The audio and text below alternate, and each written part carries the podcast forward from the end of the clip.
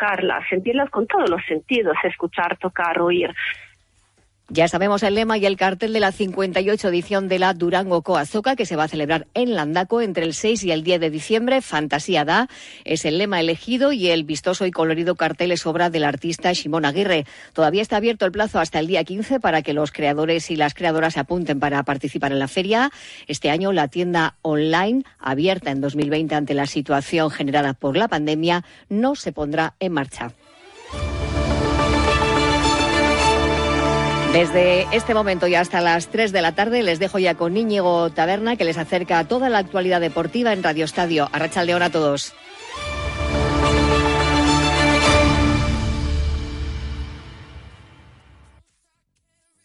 En Onda Cero, Radio Estadio Euskadi, con Íñigo Taberna. Hola, ¿qué tal? Arrachaldeón, bienvenidos a esta edición de miércoles 4 de octubre. La Real Sociedad se impuso ayer 0-2 al Salzburgo en Austria en la segunda jornada de la fase de grupos de la Champions. Los blanqueazules realizaron un gran partido, mostrándose muy superiores a su rival, sobre todo en la primera parte. Una Real que es líder de su grupo con cuatro puntos, empatada con el Inter de Milán, que derrotó 1-0 al Benfica. El Athletic ultima su preparación para el partido del viernes de Liga contra la Almería en San Mamés. El Alavés, por su parte, ha regresado esta mañana a los entrenamientos. Ha empezado a preparar el partido que jugará el domingo, de nuevo en Mendizorroza, contra el Betis. Mañana tienen partido de liga nuestros dos representantes en la segunda división. El Eibar jugará en Andúba contra el Mirandés, mientras que la Morevieta lo hará en Amalata contra el Racing de Ferrol. Se está disputando la primera jornada de la Liga Femenina. Los dos equipos juegan esta tarde. El Atlético contra Granada, la Real frente al Levante y el Eibar se medirá al Club de Fútbol. En baloncesto, Bilbao Basket juega en la cancha del Obradoiro y en balonmano, el Superamara Vera Vera lo hará en la pista de la Eldense. Hasta las 3, Radio Estadio Euskadi.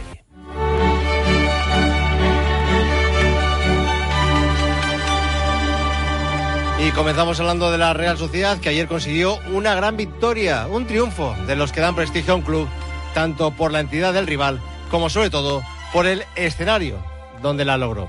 El conjunto blanca-azul se impuso 0-2 al Salzburgo en el Red Bull Arena en la segunda jornada de la fase de grupos de la Champions. Una Real que realizó una gran primera parte donde se mostró muy superior a su rival.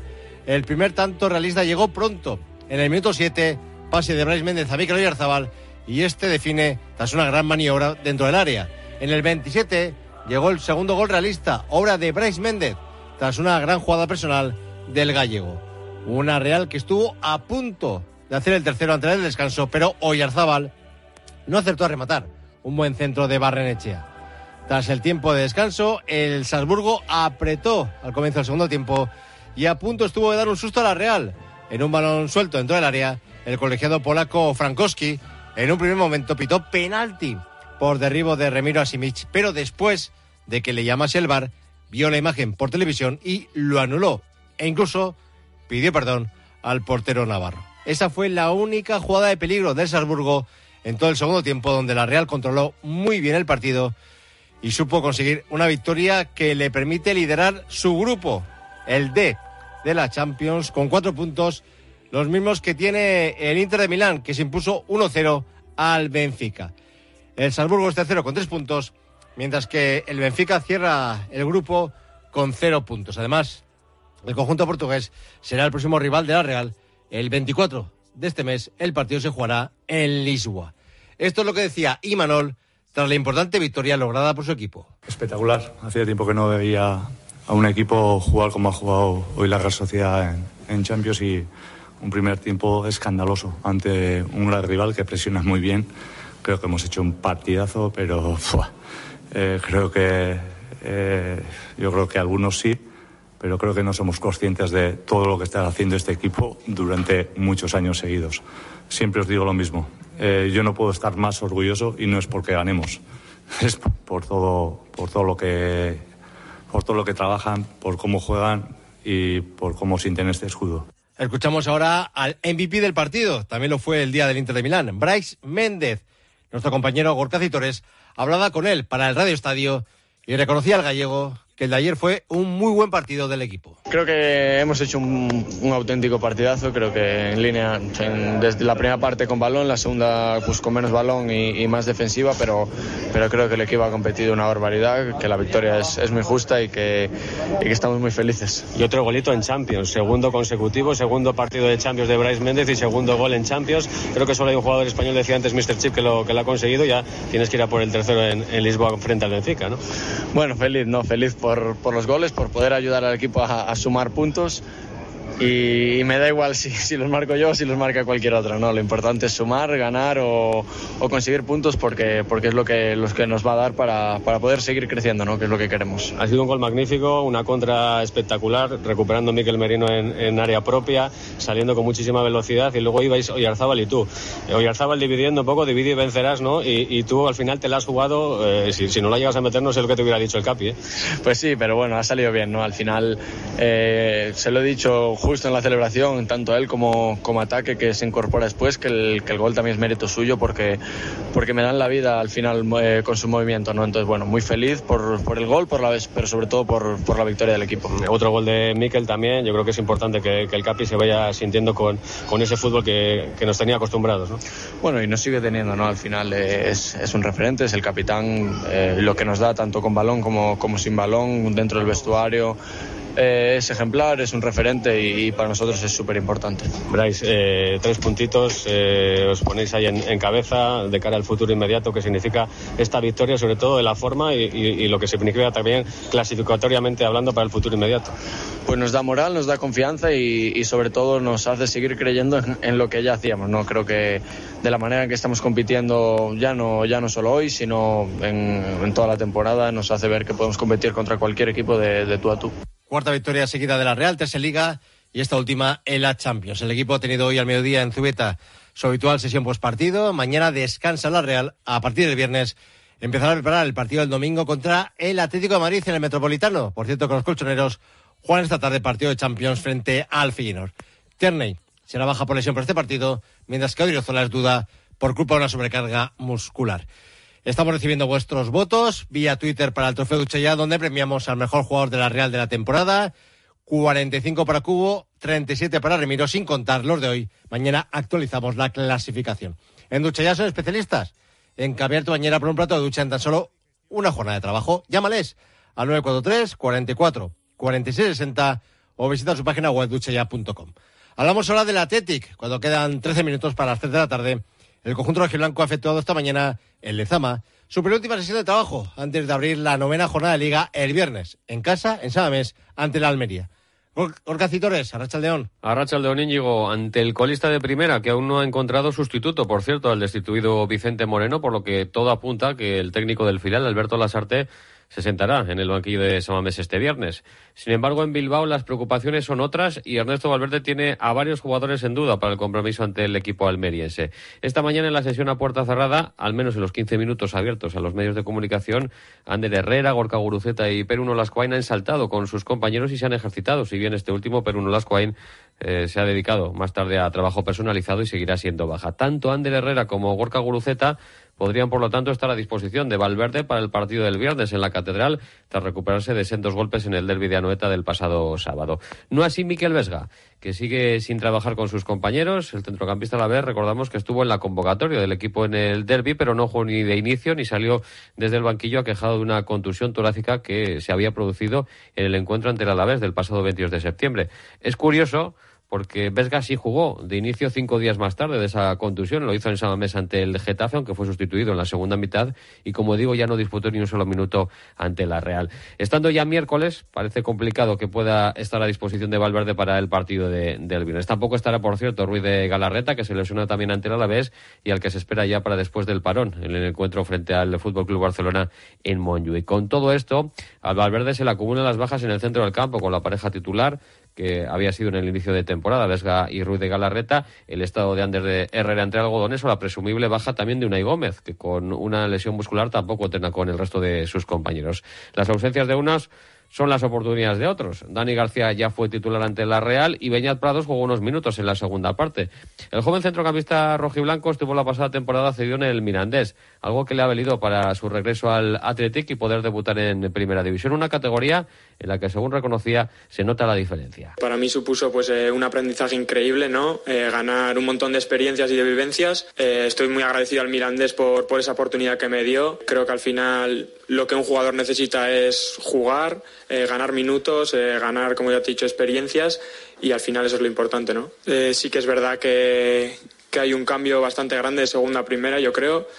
cuando, cuando empecé pretemporada sí que es verdad que notas ese, ese puntito que tienen de más los, los jugadores de primera, pero bueno, estoy aprendiendo un montón, estoy mejorando un montón. la pretemporada me vino súper bien para coger, coger ese ritmo y creo que, que me veo bastante bien y, y estoy yendo mejor. Beñat Prados es un jugador polivalente y que ofrece alternativas a Ernesto Valverde, al igual que el resto del equipo piensa ya en el encuentro frente a la Almería del viernes, un rival que no ha ganado ni un solo partido y que además viene de empatar en la última jornada en la que desperdició un 3-0 a favor y que en la que perdió a su referencia ofensiva, a Luis Suárez, por una grave lesión. Para Prados es mejor enfrentarse a equipos en mala dinámica como llega la Almería, pero tampoco hay que fiarse en primera división de nadie. Al final, tú cuando te enfrentas a un equipo, eh, prefieres que venga en peor dinámica que, que una dinámica muy buena, pero bueno, eh, no, no, miramos demasiado a la Almería, nos centramos más en nosotros, ¿no? En trabajar eh, nosotros para corregir errores que tuvimos, por ejemplo, eh, el día del partido y mejorarlos para poder llevarnos los tres puntos. Eh, pero bueno, sabemos que aquí en Primera División eh, todos los equipos pueden ganar a cualquiera. Si te relajas un momento, eh, te, eh, te, pueden quitar los tres puntos. Entonces eh, lo analizaremos bien, eh, trabajaremos para ello e intentaremos ir a San Mamés para llevarnos los tres puntos y poder seguir ahí arriba, que, que es nuestro objetivo. Y es una victoria del Atlético Íñigo el viernes ante la Almería le haría recuperar momentáneamente la cuarta plaza de la Liga a la espera de lo que hagan Atlético de Madrid y Real Sociedad que se enfrentan el domingo en el Metropolitano. Mañana última sesión de trabajo de los rojiblancos será a partir de las seis a puerta cerrada. A las cinco comparecerá Ernesto Valverde, que eso sí, a pesar de las dudas y de las bajas en el centro del campo, va a recuperar segura Ollán tras cumplir partido de sanción. Hablamos ahora del Alavés, que ha regresado esta mañana a los entrenamientos para empezar a preparar el partido del domingo contra el Betis en Mendizorroza. Yanir Fernández, Arrachaldeón. Arrachaldeón, niño, el equipo ha entrenado a la mañana con buenas noticias. La incorporación de Juliano Simeón, el argentino, ha vuelto a Vitoria y ya está en manos de los preparadores físicos del club para volver pues poco a poco a los terrenos de juego. El Deportivo Alavés también ha estado ya preparando esa próxima cita que será este domingo a las seis y media ante el Betis en Mendizorroza, en el que Plaza no podrá contar, lo contamos desde ya, con Antonio Blanco después de que el Comité de Disciplina de la Federación Española de Fútbol pues haya rechazado el recurso presentado este lunes por el Alavés tras su expulsión ante el Osasuna. La respuesta del comité ha sido precisamente la siguiente. Es necesario en todo caso que se trate de un error claro o patente. Lo cierto es que las imágenes aportadas por el club no permiten desvirtuar el relato arbitral. El derribo que evita juicio el árbitro una ocasión manifiesta de gol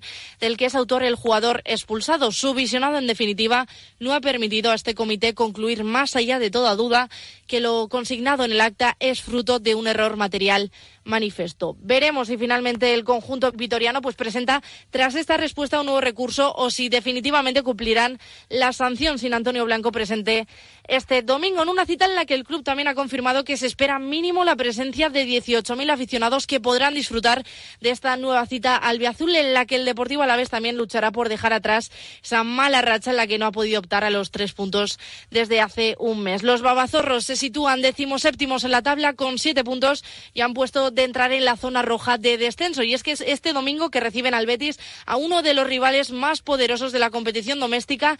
Llega séptimo en la tabla con 12 puntos y una posición también de entrar en la Conference League. Para finalizar, Íñigo también destacar que hay dos nuevos horarios de la liga confirmados para el Deportivo Alavés. La jornada 11 la jugarán el domingo 29 de octubre a las 9 de la noche ante el Atlético de Madrid en el Wanda Metropolitano y la jornada 12 la jugarán el domingo 5 de noviembre a las 2 de la tarde ante la Almería en Mendizorroza. Gracias, Yanire. Se está disputando la novena jornada de liga en la segunda división, donde tanto el Eibar como el Amorebieta van a jugar mañana. El conjunto almero lo hará a partir de las 7 de la tarde en Andúba frente al Mirandés, buscando su cuarta victoria consecutiva. Esta tarde se ejercita el equipo de Echeverría.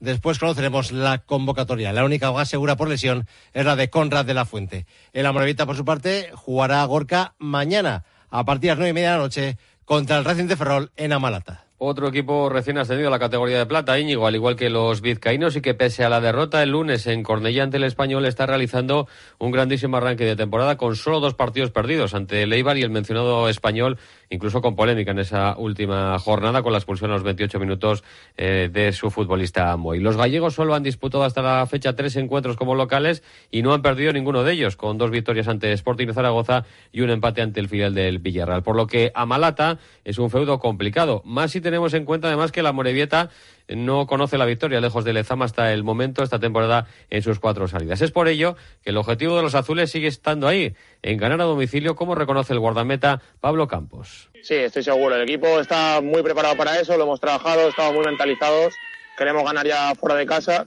y tenemos este jueves una nueva oportunidad y vamos a ir a por los tres puntos. Es un partido muy complicado, tienen muy buenos jugadores, una muy buena plantilla, en casa se hacen muy fuertes, pero bueno, no hay partido que no creamos que podemos ganar y vamos a ir a por todas. Ser nosotros mismos, tener personalidad y competir al máximo. Creo que lo que te he dicho antes, tenemos capacidad de sobra para, para poder ganar a cualquiera y yo creo que si hacemos las cosas bien y hacemos el plan de partido bien, podemos, podemos ir a cualquier campo a plantar cara y ganar. Ahora mismo solo tres puntos separan a Racing de Ferrol y a Morevieta en favor de los gallegos. El equipo de Aritz Mújica entrena esta tarde a partir de las cuatro y medio antes de viajar a Galicia para jugar mañana en un encuentro en el que el técnico guipuzcoano recupera a Avilés para la convocatoria y mantiene las dudas eh, como Echeita o Jorge Mier. Gracias, Gorka. Hasta mañana. En la Liga Femenina se está disputando la primera jornada de Liga que tuvo que ser suspendida en su día por la huelga de las futbolistas. El Athletic recibirá a las seis al Granada en Lezama buscando su primera victoria de la temporada. ¿Qué tienen que hacer para ganar? Nos lo cuenta su técnico David Aznar. Bueno, ser más contundente en las áreas. Yo creo que lo habéis dicho vosotros también. Creo que tenemos que intentar eh, regresar a esa portería cero que nos dio tanta... Eh, tanta bueno equilibrio a nivel defensivo en pretemporada y luego pues eh, materializar lo que tenemos. El otro día tuvimos muchísimas ocasiones de gol intentar hacer eh, los goles suficientes para llevar nuestros puntos. La Real recibe a las 7 a Levante en Zubieta. Natalia Arroyo, la entrenadora lista, habla de los objetivos que se marca para el partido de esta tarde todo lo que, lo que me interesa del equipo es que, es que sigamos compitiendo. Creo que ahora estamos en ese construir, que evidentemente los puntos nos ayudan y nos dan confianza y, y ganarle y en un 1-0 significaría haber sido capaz de frenar ofensivamente al Levante y haber sido capaz de marcar a un equipo bueno. Así que, eh, no sé, eh, si se da otra cosa mejor, bienvenida pero sí me parece importante sobre todo competir bien, competir bien, eh, agarrarnos a todos los momentos del partido y seguir creciendo ante un rival que, que nos va a complicar las cosas. Por último, el Eibar jugará a las 8 en Ipurúa contra el Madrid Club de Fútbol. Geray Martín, técnico de las Armeras, analiza así al rival. Madrilek, ba, bueno, eh, des, eh, desberdin jokaerak dazka, eh, teknikoki jokalari oso onak ditu, eh, espazioak ondo okupatzen ditu, eh, joko motza ondo egiten dute, baina gero ere bai e, goran raitxeldaka nun abiadura handia, indarra handia, orduan e, zaila da olako partidua planteatzea. planteatzea. En baloncesto Bilbao Basket juega a las 8 en Santiago ante Obradoiro, partido correspondiente a la segunda jornada de la Liga ACB. Están tocados Renfroe, Kilian Jones o Denzel Anderson, aunque se confía en que puedan ayudar al equipo esta tarde en un partido complicado, como ha reconocido el técnico de los bilbaínos, Jaume Ponsarnau. Hemos tenido muchas circunstancias durante estos entrenamientos a nivel en forma de lesiones que han hecho que no, no podemos trabajar todo, pues todo lo bien que, que, requiere un partido con tanta exigencia táctica como jugar contra Obradoiro. Pero bueno, vamos con la máxima mentalidad. Uh, sabemos que, el rival es muy exigente, que a nivel táctico es pues, el equipo más táctico de la liga, que están pues, muy bien dirigidos. Vienen de haber jugado la, las fases para jugar a BCL, donde allí han cogido mucho ritmo competitivo, donde estuvieron bien, lástima del último partido. Bueno, pues máxima exigencia CD. Todos los partidos fuera de casa son de máxima exigencia. Noticia de esta mañana, el Vasconia ha anunciado la renovación del base norteamericano de 24 años, Marcus Howard, hasta el 2026. Le escuchamos. Soy muy afortunado, adoro a nuestros fans, ellos nos dan muchísima energía cada noche y eso nos ayuda en cada victoria o cuando perdemos. Quiero estar seguro de representar a esta ciudad y la organización todo lo mejor que pueda. Soy muy afortunado, amo a los fans y hay muchas razones por las que llamo hogar a este lugar. Y en balomano, el Superamara Vera Vera juega a las 8 en la pista del Eldense en partido aplazado de la segunda jornada de liga. Escuchamos el análisis que hace del conjunto del Eldense el técnico del Vera Vera y Manuel Álvarez. Me parece que es un equipo que se le ve como muy, muy vivo, muy queriendo hacer las cosas bien y jugar contra Vera Vera en su campo después de tanto tiempo sin ir allí. Yo creo que es un partido que para ella reúne muchísimos estímulos positivos, muchísimas muchísimos indicios de intentar hacer las cosas bien y que nosotros nos va, nos va a exigir mucho. Eh, nos va a exigir estar a ese nivel, comprometernos mucho desde el principio en, en lo que nos toca y, y ahora sí todo no será sencillo. Segundos tan solo para llegar a las 3 de la tarde. Se acaba nuestro tiempo. Termina Onda Cero Euskadi en el Radio Estadio. Es decir, Radio Estadio Euskadi en Onda Cero Euskadi. Valga la redundancia. Ahora toca dar paso a Julia la Onda. Antes un resumen informativo desde los estudios de Madrid. Así que nos marchamos. El deporte volverá mañana en esta sintonía. Feliz a todos. Agur.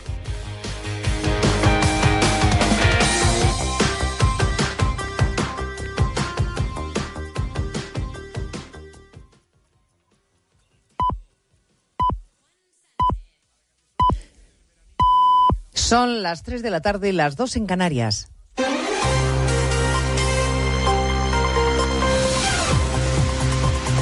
Noticias en Onda Cero. Buenas tardes, les resumimos en tres minutos la actualidad de esta mañana de miércoles que les venimos contando desde las dos en punto en Noticias Mediodía, con protagonismo para la negociación de Sánchez y su investidura, que aún no tiene fecha y con el arranque de la ronda de contactos del candidato que hoy se ha visto con la líder de Sumar, Yolanda Díaz. El líder del Partido Popular, Núñez Feijó, pasaba esta mañana por más de uno. Se ha confesado indignado con el blanqueamiento que se está haciendo de Bildu y ha lamentado las mentiras sobre las que Sánchez está dispuesto a cimentar la, la legislatura. Representa, dice, a una clase política que no está a la altura. Yo pertenezco a la peor clase política de, española de los últimos 45 años.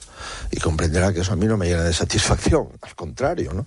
No hemos sido capaces de hacerle ver al Partido Socialista que tenemos un momento histórico, 258 diputados, Partido Popular, Partido Socialista, y que con eso le podíamos dar unas enormes eh, expectativas y buenas noticias a la nación no he sido capaz ni siquiera de hablar con él más de 30 minutos. Sánchez y Yolanda Díaz, entre tanto, han acordado darse este mes de octubre para conseguir un pacto y para ello en el Partido Socialista han nombrado una comisión negociadora. Siguen sin pronunciar la palabra amnistía. El portavoz de Sumar, Nacho Álvarez, en cambio, no tiene ningún problema y de hecho ha confirmado que no hay discrepancias en ese asunto con el Partido Socialista. La amnistía, como ustedes saben, es un tema que lo hemos venido tratando y trabajando. Insisto, en este momento no es ahí donde tenemos discrepancias, tenemos las discrepancias y el trabajo por hacer en materia de propuestas laborales y sociales. La declaración altisonante del día la ha pronunciado el expresidente socialista de Extremadura, Juan Carlos Rodríguez Ibarra, cuando ha comparado la amnistía, la violación de la Constitución, con una violación a 40 millones de españoles. Por cierto, que Esquerra ha registrado hoy por primera vez dos iniciativas en el Congreso escritas en lenguas cooficiales oficiales, una de ellas en occitano aranés en el Arán, para equiparar la lengua occitana con el resto de lenguas oficiales. Hoy hemos conocido además que un 70% de las familias usuarias de Cruz Roja que tienen derecho a bono social no lo perciben y un 72% confiesa que no puede mantener una temperatura adecuada en su vivienda. Se refleja en un estudio sobre pobreza energética que ha realizado la organización y que ha contado su portavoz, Pablo Navajo. El 72% de las familias